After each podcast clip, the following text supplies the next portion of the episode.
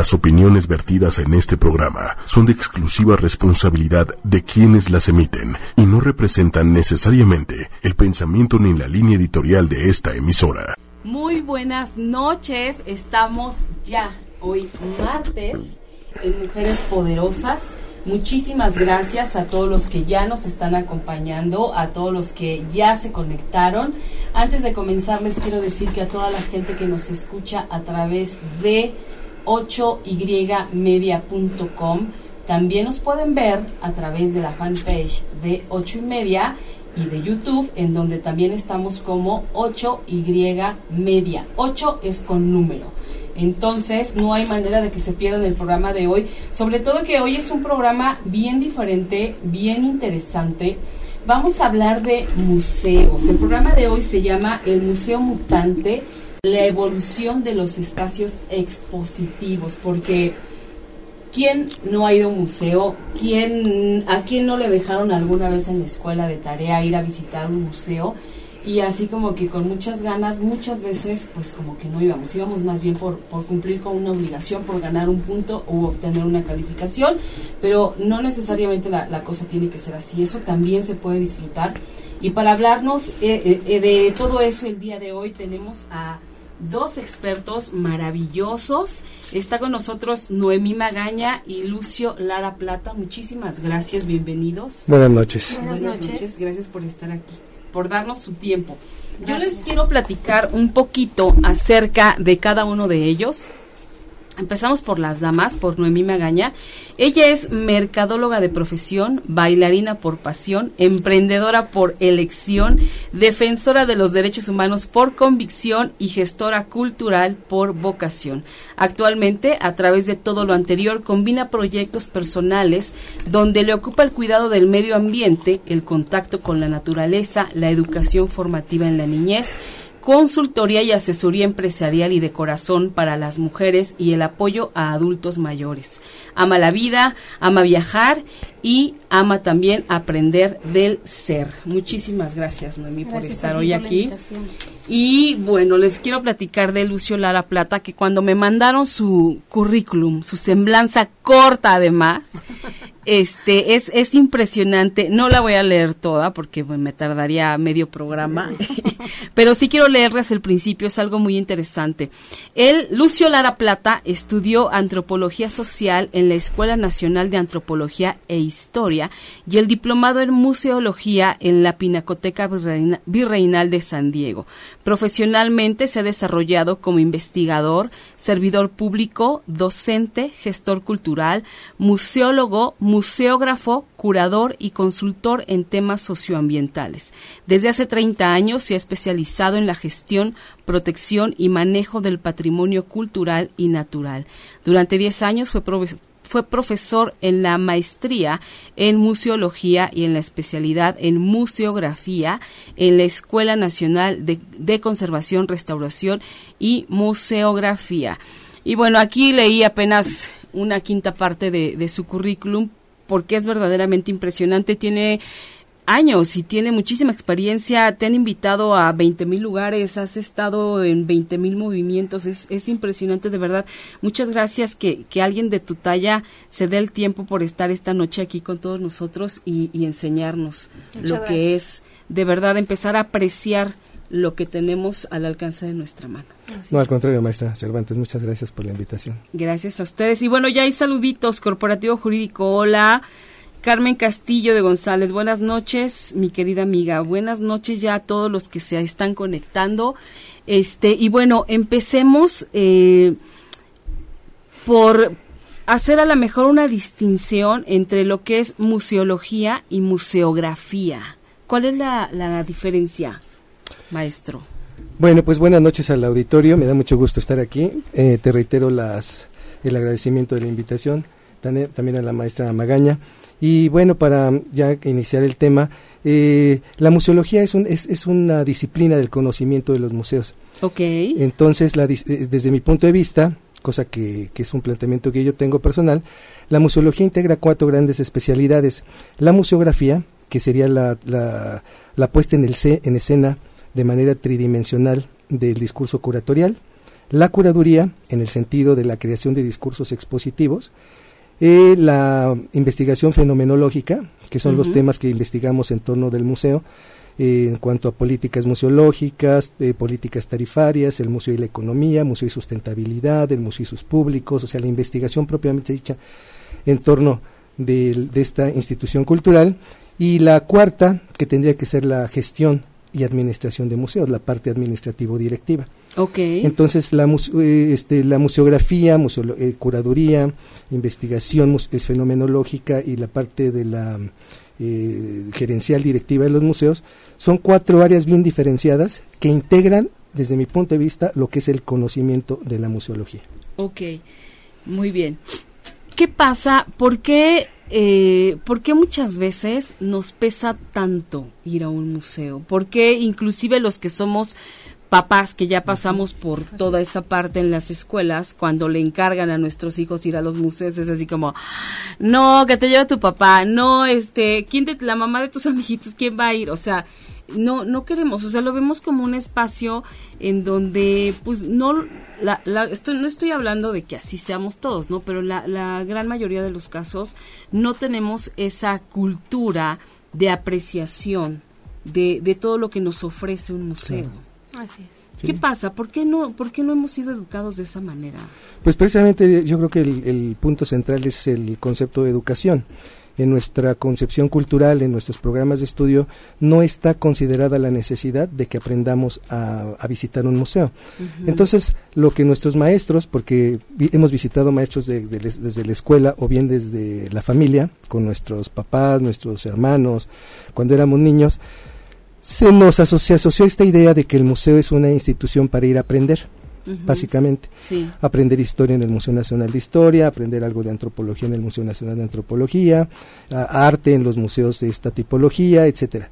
Pero la misión central pareciera ser que es ir a aprender. Exacto. Y el aprendizaje en estos recorridos que se hacen tiene mucho que ver con una práctica que no es la mejor, que es ir a leer y a copiar, Uh -huh. ¿verdad? Yo lo que digo, por ejemplo, hoy en día, ya no es necesario ir a un museo si uno quiere conocer un determinado tema. Sí, claro. Pongo, por ejemplo, el tema de México Tenochtitlan, eh, que está documentado en el Templo Mayor, la historia de los mexicas en el centro de, de, la Cuenca de México.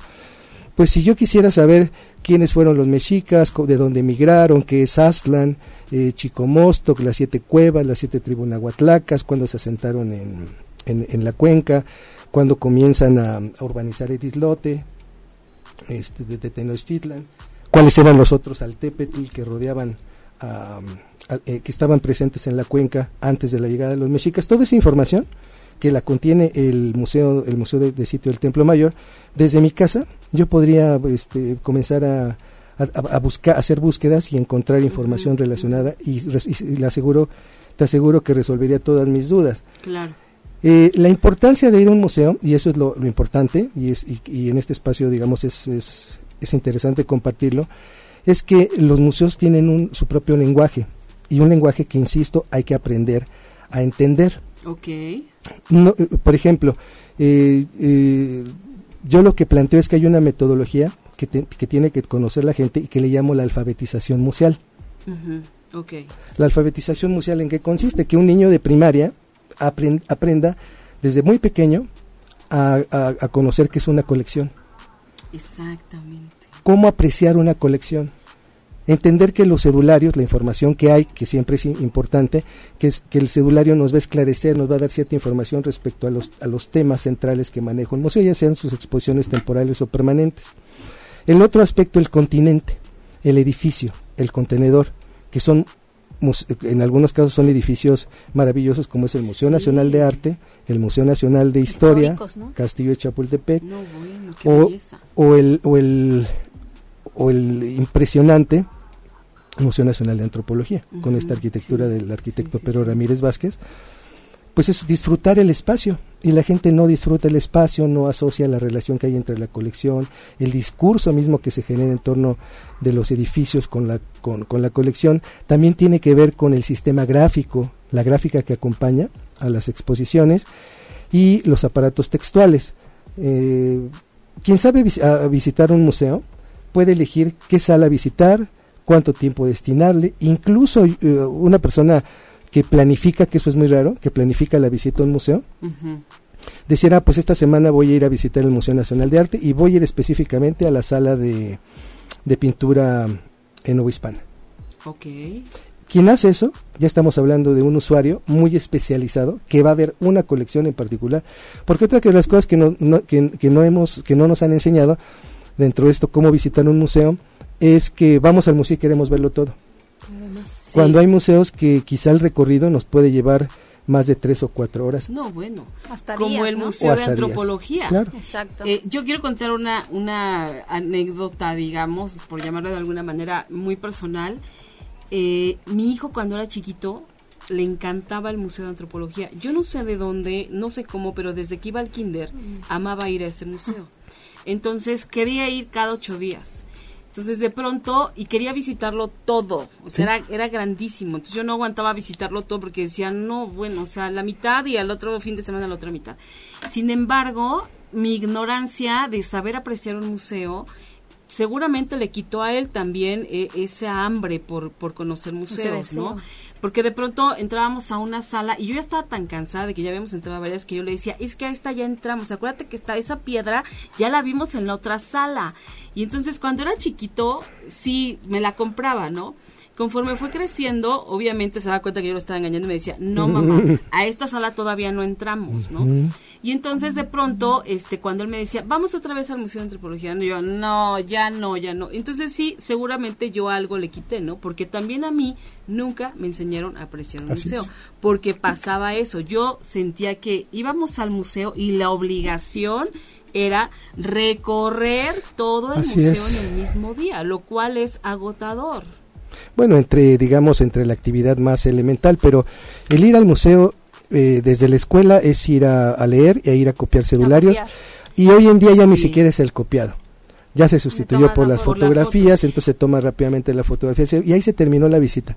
Entonces, esa parte mágica que tiene el museo, en el, en, el museo las piezas, las colecciones, tienen un sitio privilegiado en, nuestros, en, nuestro, en nuestro mundo material, porque son piezas únicas, piezas exclusivas, piezas que que de alguna manera están este, destacando los elementos históricos, arqueológicos, antropológicos, estéticos de nuestras sociedades presentes y del pasado.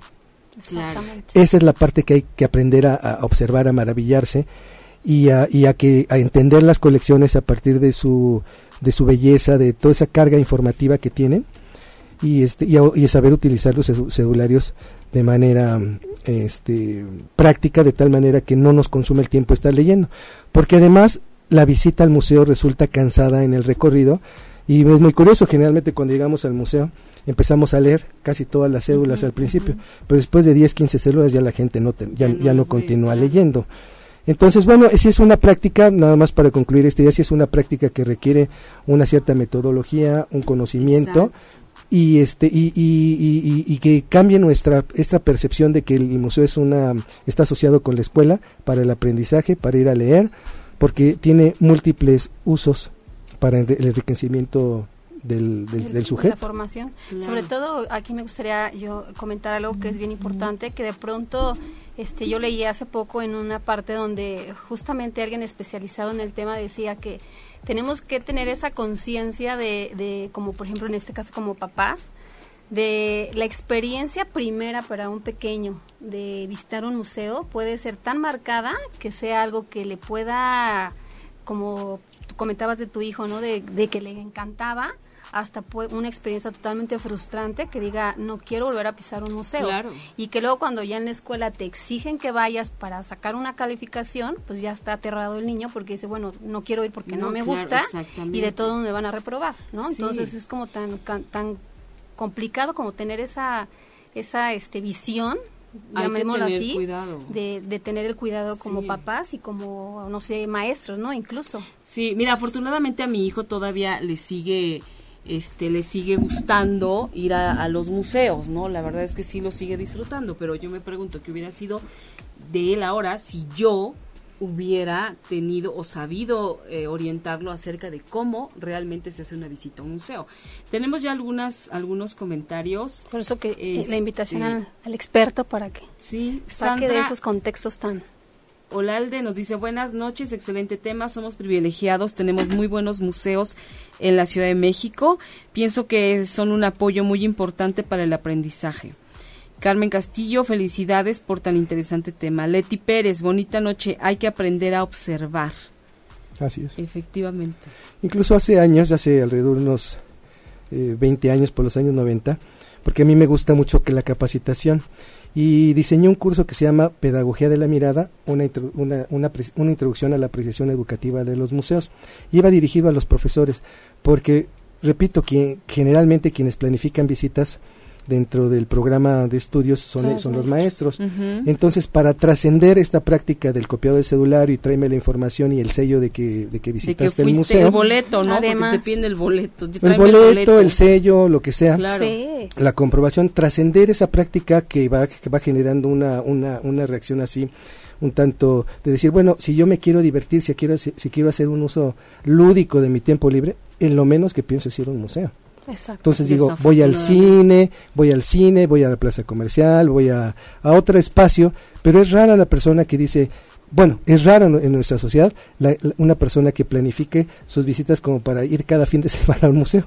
por ejemplo, es lo eso, que eso no, otra, otra, otra idea errónea. Le pregunto yo a, a, a, mis alumnos, a la gente con la que platico, este, ¿has ido al Museo Nacional de Historia? Por supuesto. ¿Cuándo fuiste? Pues cuando era niño y estoy hablando con una persona de 40 años. Entonces, ¿cuál es la idea? Ya vi el museo, ya lo conozco. Ya no tengo por qué volver a ir. Exacto, como si ya vi la película y ya no, ya no la vuelvo a ver. No hay yo creo que todos los museos siempre nos van a sorprender porque siempre hay cosas nuevas que descubrir en, en las colecciones. Además de que hay museos que dentro de su política museológica, para tener siempre una oferta renovada, es tener las exposiciones temporales como el Museo Franz Mayer. Así es. El Museo Franz Mayer tiene años con, un, con un programa este, sistemático y continuo de exposiciones temporales eh, relacionadas con su temática que son las artes aplicadas. Entonces, por ejemplo, este, este tipo de museos, el Museo Nacional de Antropología también con la divulgación del conocimiento antropológico. Y algo muy importante, hoy en día yo creo que el reto que se plantea el museo, ya, ya no hablo de la sociedad, se hablo desde los operadores del museo, es ofrecer servicios exposiciones y todas las actividades que, que complementan el, la oferta del museo es la diversidad de públicos que lo visitan. Así es. Y eso es un reto para la institución museística atender a las personas que, este, por ejemplo, una persona que no sabe leer y escribir cuando se enfrenta a los textos, ¿qué, qué opciones, qué alternativas les damos para introducirlo al conocimiento de esa temática o para que disfrute el museo desde diferentes perspectivas? La gente que tiene este eh, problemas de discapacidad motriz, cómo trasladarlo, todo lo que es la parte de la accesibilidad, tanto física, porque generalmente se dice la accesibilidad es la parte física, que haya rampas, que haya eh, elevadores, pero también está la parte de accesibilidad a los contenidos. Información. A la información, y la información tiene que ser accesible, ¿verdad? En términos de la divulgación del conocimiento, para que lo entiendan muy diversos públicos, desde los niños, una ama de casa, este, un, profesionista, etcétera. Porque nosotros podemos saber de un tema, pero, si usted me pregunta de cardiología, le aseguro que yo no voy a saber absolutamente y alguien me tendrá que explicar. sí, sí, sí. Exacto. Ay, perdón, nada más para una pregunta de que nos están mandando. Liz López dice, estoy 100% de acuerdo con lo que comenta tu experto. Desafortunadamente hay cero cultura y los papás difícilmente tienen tiempo. Coincido este, con lo que dices, los niños se entusiasman y uno les quita el sabor. Los colegios deben cambiar su estructura al solicitar la información a los pequeños. Yo sí me sumo. ¿Cómo aprendemos a disfrutar y aprovechar el recorrido? Me gustaría saber con qué museo se puede empezar para dar inicio a esa cultura. Mi niño tiene 10 años. Ok. Pues ahorita, por ejemplo, está a los niños les llama mucho la atención la ciencia, ¿no? Por ejemplo, entre otros muchos temas. Pero a lo mejor eso puede ser este como de inicio, ¿no? Para este, empezar. para empezar y seguramente les será muy muy emocionante porque hay muchos en donde comentaba el maestro que la dinámica obviamente ha cambiado, ya no son los mismos museos que íbamos cuando teníamos Claro. cinco años, Claro. entonces ahora es muy dinámico, no es muy interactivo, entonces incluso hay hay este espacios dentro de los museos en donde hacen específicamente actividades con los visitantes para que sea de una manera más este dinámica Claro. y eh, te quedes con un sabor totalmente diferente de boca a, a tu visita, ¿no? Entonces sí, es importante. Sí, sí, sí. Una cosa que, yo- que quiero este, aclarar desde hace rato es que los cedularios son los cuadritos que contienen la información, ¿verdad? Sí.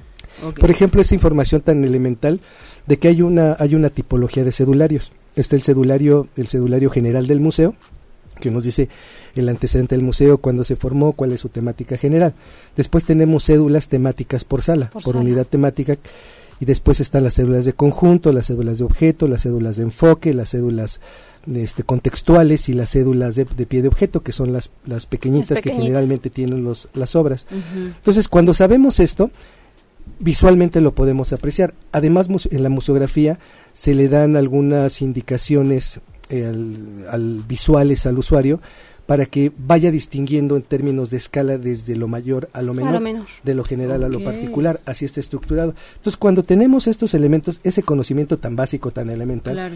ya sabemos que- qué tipo de cédula eh, es, es con la que, que tenemos y si en un momento dado requerimos profundizar en la información o bien me dedi- dedico mi tiempo, si no dispongo de mucho, a apreciar las colecciones. Una persona que sabe interpretar el, el conjunto de una colección puede prescindir incluso de la propuesta curatorial que le hace el museo y del planteamiento de los textos. Él puede armar su propia discursividad cuando, Solo con cua- observar. cuando sabemos cómo ya entender cómo está estructurada la sala, eh, cuántas temáticas me propone el museo y cómo está ordenada la colección. Ya podemos hacer incluso una lectura personal acerca, pero para esto necesitamos también ciertos conocimientos asociados con el tema, pero es una como todo es una práctica, que práctica. vamos desarrollando.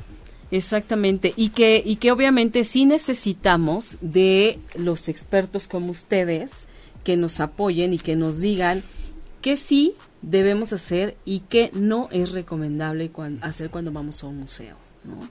Porque eh, yo pues conozco, o sea, ahora sí, por ejemplo, hay una chica eh, que conocí hace poco que ella se dedica, es escenógrafa, pero es, es también, es escenógrafa de museos, ¿sí? Que, y, y eso se estudia, o sea, no es como que, ay, me gustó esta estatua por aquí y esta, no, o sea, todo un todo análisis, tiene un ¿no? sentido, nada está puesto por casualidad en ningún lado, ¿no? Y esa es otra parte que también nosotros eh, ni nos enteramos, ¿no? O sea, nosotros llegamos y vemos y, ay, qué bonito o qué feo, dependiendo, y hasta ahí, párale de contar. Yo creo que también si supiéramos un poquito de todo lo que hay atrás, Claro. nuestra apreciación sería bien diferente. Sí, Se vive de, de diferente lo- manera, ¿verdad? Sí, sal- saldríamos más enriquecidos también Sí. nosotros, ¿no? Sin Entonces, duda. Está maravilloso. Yo, antes de, de que se nos pase, me gustaría que nos dieran este, sus, sus redes, dónde los podemos encontrar, como eh, para más información, para otro tipo de dudas, dónde podemos contactarlos. Me parece, maestro, que usted tiene un curso justamente hablando de todo esto ya dentro de poquito. Sí. Sí, comenzamos el sábado, el curso se llama Cómo visitar museos justamente. ¿Cómo visitar museos? Técnicas para la para el análisis e interpretación de exposiciones, justamente el Qué tema que estamos platicando. Sí. Entonces, este, bueno, está dirigido para adultos. Perdonando un poquito mal de mi garganta. No se preocupe. Pero este curso, la- la- el objetivo es que la gente, vamos, vamos a hacer el, el curso en cuatro museos. En el Museo Nacional de las Culturas del Mundo, que está a un lado del Ah, Palacio. Nacional, es un museo etnográfico que tiene la particularidad en el país de ser un, un museo que exhibe colecciones de, de las culturas del planeta. Japón, China, Egipto, Grecia, los pueblos del sur, en Norteamérica, etcétera. Es, un, es, es un museo que nos habla de la diversidad cultural, Cultural. un tema muy importante hoy en día. Luego iremos al Museo Franz Mayer, un museo Ay, diferente qué bonito, sí. de artes aplicadas, que hay el mismo continente, bueno, el, el continente del, del Museo Nacional de, de las Culturas del Mundo, si ustedes recordarán, fue la casa de moneda virreinal. Allí se acuñaba la, la moneda. Y bueno, sobre, en ese museo, ese museo es un, su, edificio es emblemático, el, Museo Franz Mayer también. Es un museo, es un edificio muy bonito, en donde podemos ver estas expresiones del arte decorativo.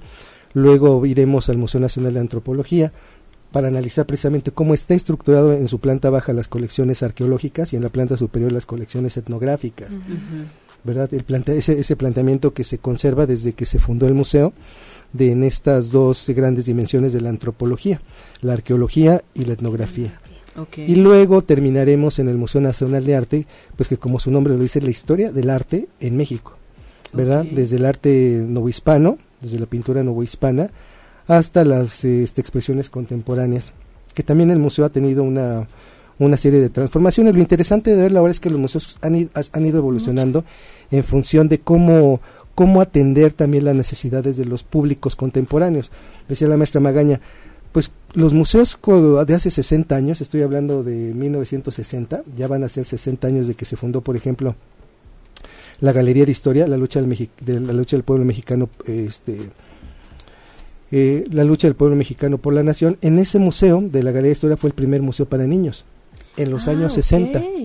Wow, desde los años 60 ya. Claro, ese fue un museo, por, eso es interesante no solamente ir a leer la información histórica que va de los finales del virreinato hasta 1917, claro. sino conocer que este museo fue la planificación de dos eh, de los museógrafos de aquella época, el maestro Mario Vázquez y, y Kerla Rauri, que concibieron este museo específicamente para niños, para el aprendizaje de la historia de ese periodo de los años finales del virreinato hasta la consumación de la Revolución Mexicana y que lo decidieron que este museo en principio tuviera un inmueble propio. Eso es muy importante, un edificio que está hecho para el museo.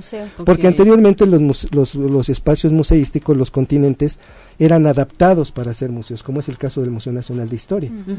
El castillo de Chapultepec, que fue colegio militar y, y, también donde eh, habitó Maximiliano de Habsburgo, en esta parte que le llamamos el Alcázar, que es la parte como de castillo, pues tuvo que ser adaptada para, para mostrar eh, tanto las colecciones que hay en el, en el museo de nuestra historia patria como de una ambientación, esto que usted decía, la, la representación, la escenografía de cómo es, de cómo vivía, cómo se vivía en esa época. Entonces está la, por ejemplo, el, la alcoba de Maximiliano, de Carlota, de Porfirio Díaz. Sí, claro. Para que nos demos una idea. Una idea precisamente de estos elementos. Y este museo, la Galería de Historia, que está a un costado del, museo, del Museo Nacional de Historia del Castillo, tiene la particularidad de que su sistema de comunicación museográfica son dioramas, pequeñas escenografías. Ah, ok. Hermosísimas, iluminadas, una escenografía pequeña en donde se, se relata visualmente un paisaje de la historia.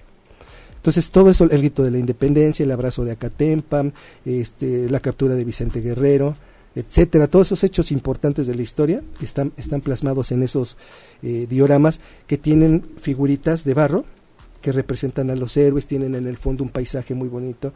Y además cuando se hizo ese museo, se oprimió un botón y se escuchaba la narración, una narración ah, del hecho. Eso era muy común antes, ¿no? Sí, sí, sí. que, que en la remodelación que se hizo en el año 2000, de la Galería de Historia en el año 2002, se recuperó el, el, el audio.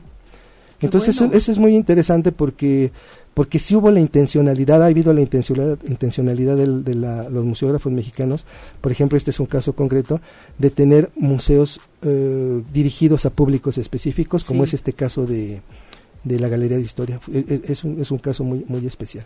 Wow, qué maravilla. Pues qué padre que, que están cambiando. Este, sí, es mucho. La, demanda es completamente diferente hoy en día. Sí. Incluso, perdón que te interrumpa, el, sobre todo la parte esta donde decía el maestro, que eh, saber todo el contexto del museo es también súper interesante porque efectivamente tiene un trasfondo muchísimo más que solamente ir al museo X, ¿no? Además de obviamente toda esta parte que tú mencionabas también de lo interesante que es una vez conociendo un poquito más del tema, saber que por ejemplo la iluminación tiene mucho sentido, el lugar en cómo está, cómo está protegido, qué dice, qué no dice, por qué lo dice, ¿no? Algo que es bien importante que ahora, por ejemplo, yo lo vivo de diferente manera es que las este las cédulas que anteriormente las conocíamos o es común en, ubicarlas como las fichas te decían, por ejemplo, este taza de barro de la era prehistórica, ¿no? Cuando no te daba más información que eso, entonces tú te limitabas con esa información y no te decía mucho. Hoy en día, como decía el maestro, las cédulas tienen un, una información muchísimo más completa que te hace ver de otra manera totalmente la exhibición que ya estás obviamente de por sí viéndola, ¿no? Entonces eso complementa. Anteriormente era como leo y luego veo y ¿y qué más? ¿No? Y ahora ya es como veo, leo y, ah, perfecto, ¿no? Ya entendí. Ya, exacto, ya puedes hacer hasta un poquito de análisis en ese momento. Yo cuando pude ver al Museo de Antropología diferente a como lo había estado viendo, es que eh, nos tocó hacer un video para un homenaje que se le hizo hace algunos años cuando vivía Pedro Ramírez Vázquez, que él fue el que diseñó el Museo de Antropología, ¿no? Entonces, cuando yo, yo empiezo a meterme a toda la obra del arquitecto, y doy con que este hizo el Museo de Antropología entre muchas otras cosas de la Ciudad de México.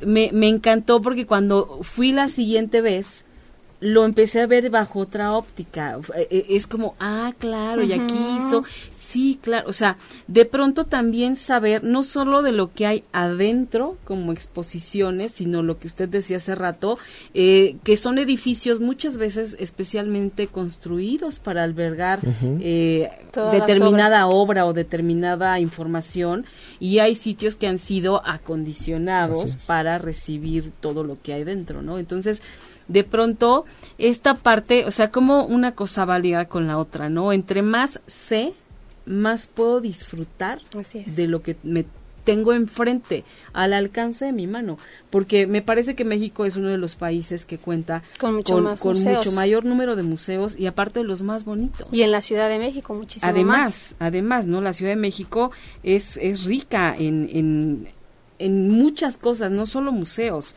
Y un tip importante es que quizás no toda la gente lo sabe, pero los días domingo todos los museos de la Ciudad de México tienen entrada libre.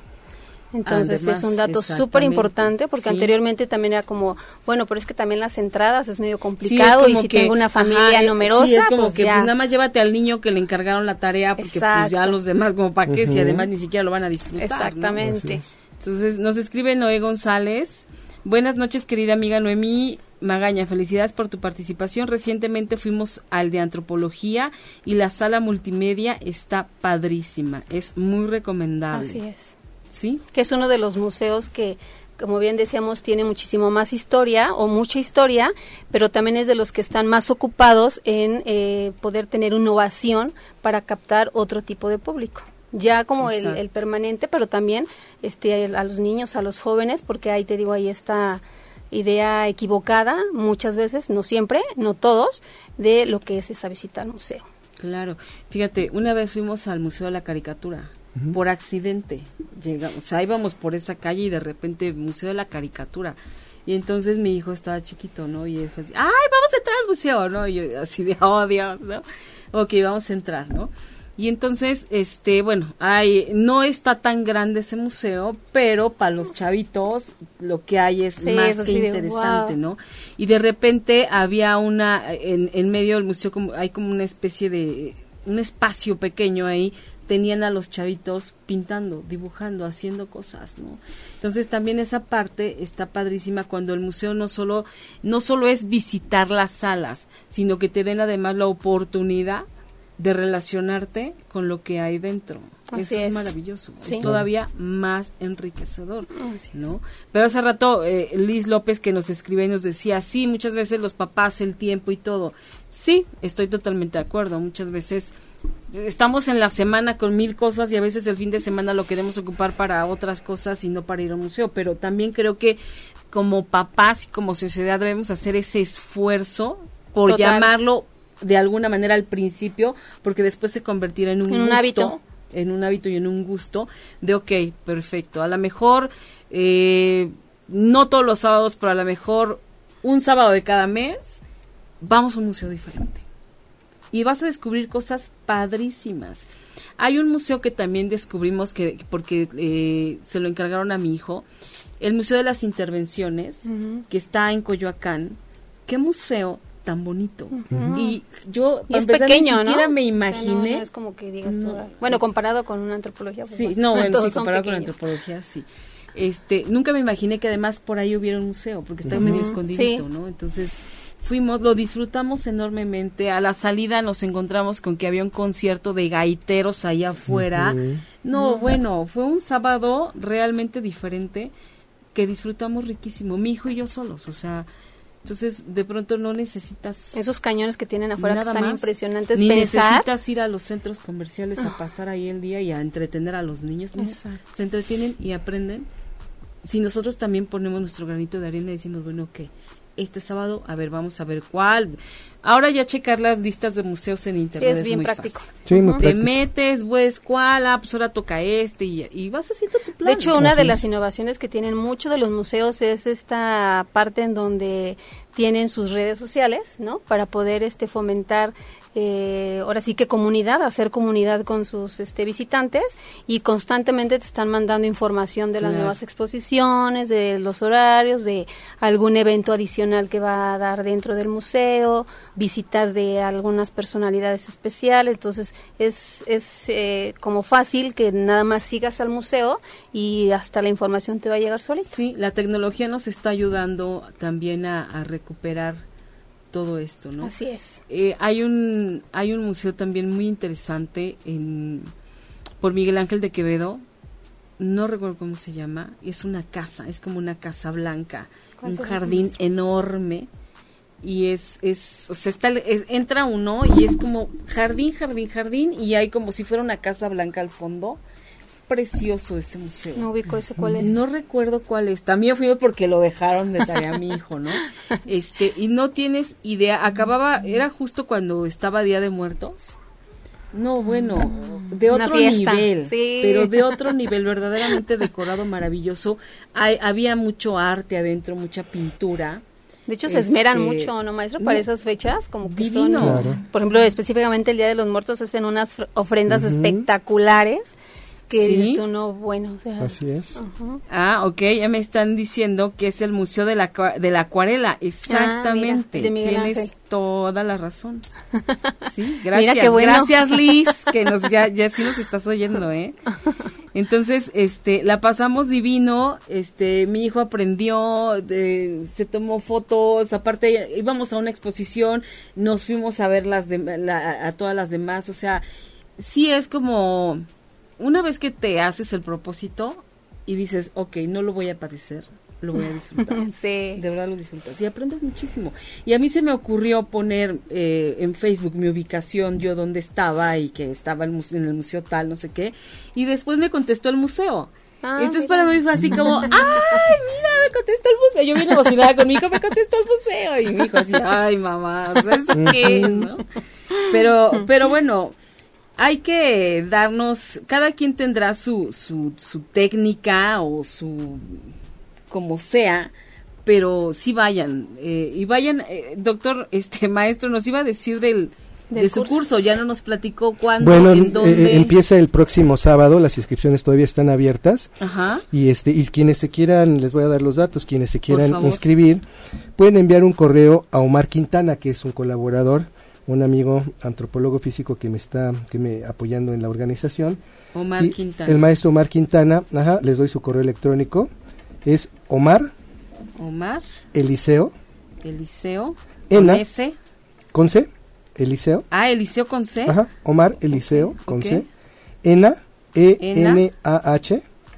Ajá. Arroba gmail.com. Ok. Si quieren recibir la información del curso, para el, el, costo es de 1.600 pesos por las cuatro sesiones. Ok, y que además son, son interactivas. Bueno, el curso está diseñado para darse en el, le llamo un curso in situ, es decir, en, el lugar. Eh, sí, porque es, raro, imagínense que estuviéramos dando un curso, que sí se puede, ¿no? Sí, porque Pero después hay que hacer la práctica.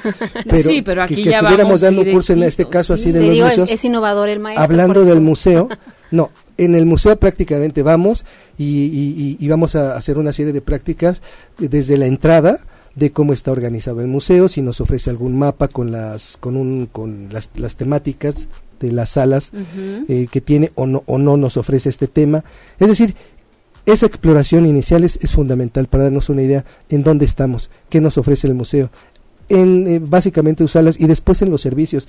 Se está hablando, por ejemplo, una parte que dinamiza mucho la actividad con los públicos son las áreas de servicios educativos, los asesores educativos que en algunos en algunos casos le llaman guías, mediadores, amigos del museo, gente que trabaja ahí, que nos ayuda, nos apoya, por ejemplo, en recorridos en guiados o también en la, en la parte de talleres al finalizar los recorridos o en medio del recorrido. Entonces son estrategias que ya están planificadas dentro de los museos con estrategias pedagógicas, pues para que la gente disfrute al máximo la visita, ¿verdad? Este, eh, entonces, este curso, les repito, va a ser in situ, vamos a trabajar directamente en las salas de los museos, empezamos el 23, en, el Museo Nacional de las Culturas en la cita, y si quieren la información para que, este, si desean inscribirse, es en, este correo del, de mi compañero maestro Omar Quintana.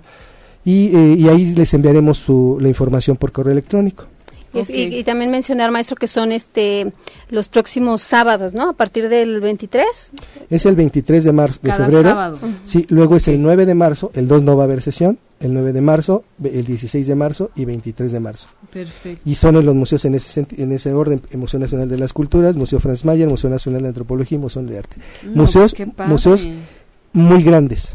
Ese es un poco para que veamos la diversidad de posibilidades museográficas, curatoriales, que tienen los museos.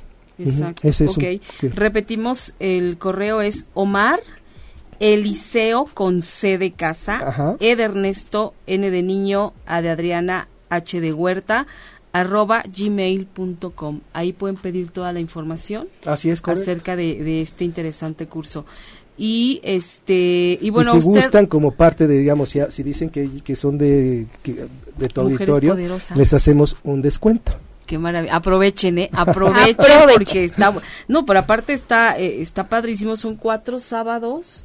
Y de 11 a 2 de la tarde. O sea, les garantizamos que, que si toman este curso con el maestro, no volverán a vivir un museo de la misma manera. Claro, no, qué maravilla. no, van a generar experiencias, definitivamente, una experiencia maravillosa en el museo, de descubrir lo que siempre estuvo presente y no lo vimos. Eso, eso, es algo muy bonito. Que es muy curioso, ¿eh? Porque, por ejemplo, a mí son de las cosas que me han maravillado mucho porque, este, digo, siempre me ha gustado visitarlos. A veces no lo haces, como tú mencionabas, bien por las dinámicas de un día a día, pero una vez que empiezas a conocer más del tema, que te empapas, que te apasiona, porque es este inevitable que te que no te apasione, entonces te, te envuelve, te envuelve, que definitivamente ya después te vuelves como una crítica de los museos, ¿no? O sea, ya vas y dices, ah, no, aquí no está la cédula como tiene que ser, ¿no? O aquí no está la ficha de la sala, a ver qué pasó, ¿no? Y entonces es emocionante y aparte está divertido, porque ya, ya lo vives de otra manera.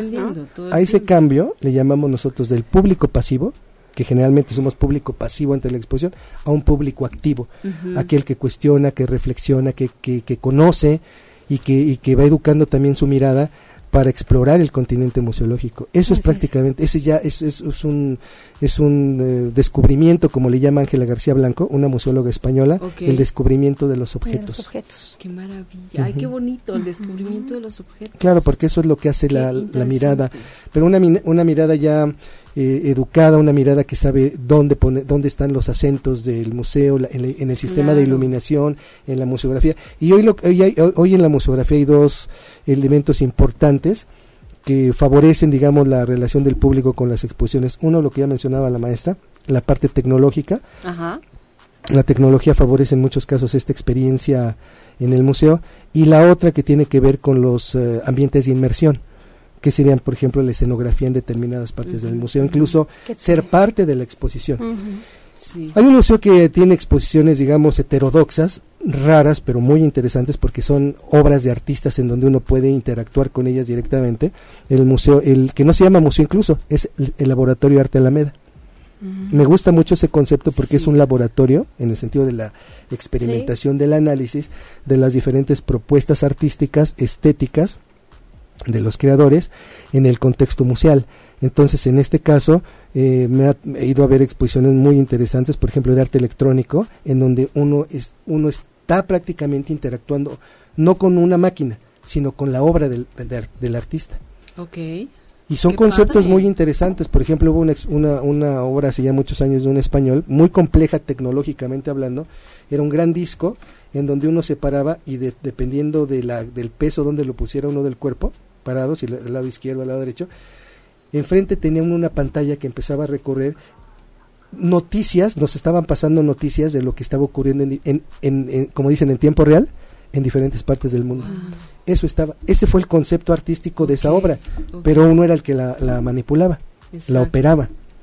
Entonces son, son también de esas, de esas experiencias interesantes en esos espacios que, que están hechos para que uno interactúe con la obra.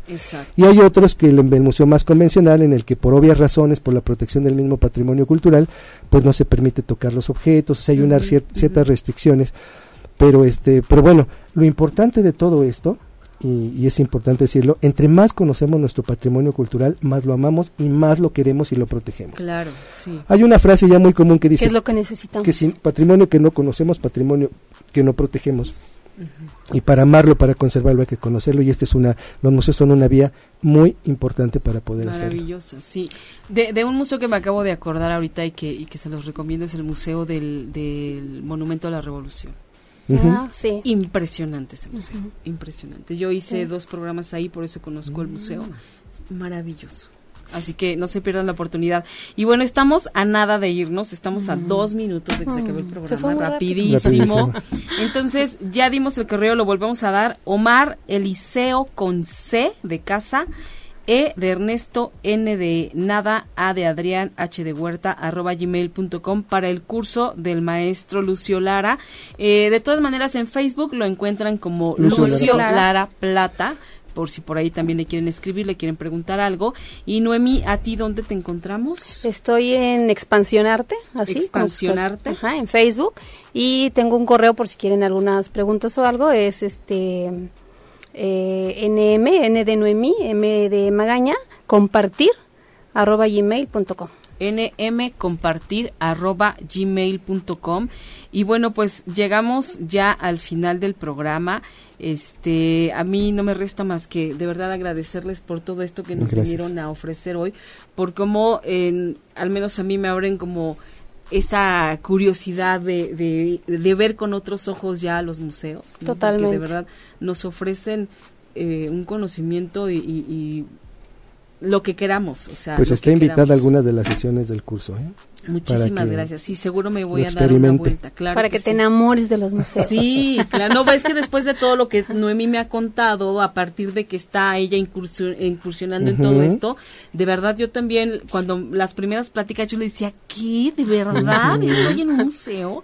Sí. de eso se trata estar en un museo. Oye, y si me regalas un minuto, quiero compartirles que justamente todo esto se origina porque este eh, dentro de todo esto hay una importante necesidad, como decía el maestro, de conocer como ciudadanos nuestro patrimonio para poder protegerlo y defenderlo. Y hay ahorita una iniciativa que en realidad hay como en muchas comunidades de acercar a la gente de la comunidad o de tu comunidad justamente a estos espacios, pero en los lugares donde no lo hay, poder fomentarlo. Entonces es una intención también de que eh, la gente pueda este, buscar ¿no? estos espacios. Claro. Maravilloso. Bueno, pues muchísimas gracias, muchísimas Maestra, muchas gracias. por estar Gracias por la invitación. Amigos que estuvieron hoy, muchísimas, muchísimas gracias. a todos los saludos y ahí las, las buenas vibras y los mensajes y muchísimas gracias, maestro, por darse el tiempo. gracias una última felicitación. Felicidades por muy buen programa y orientación y apreciación de los museos. Muchísimas gracias de Araceli Durán. Y bueno, yo los invito eh, a visitar forotransformando.com que se van a encontrar un foro de especialistas con un montón de temas interesantísimos y los invito a estar nuevamente con nosotros próximo martes en punto de las 8 de la noche, Mujeres Poderosas. Si te perdiste de algo o quieres volver a escuchar todo el programa, está disponible con su blog en ochoymedia.com y encuentra todos nuestros podcasts de todos nuestros programas en iTunes y Tuning Radio. Todos los programas de ochoymedia.com en la palma de tu mano.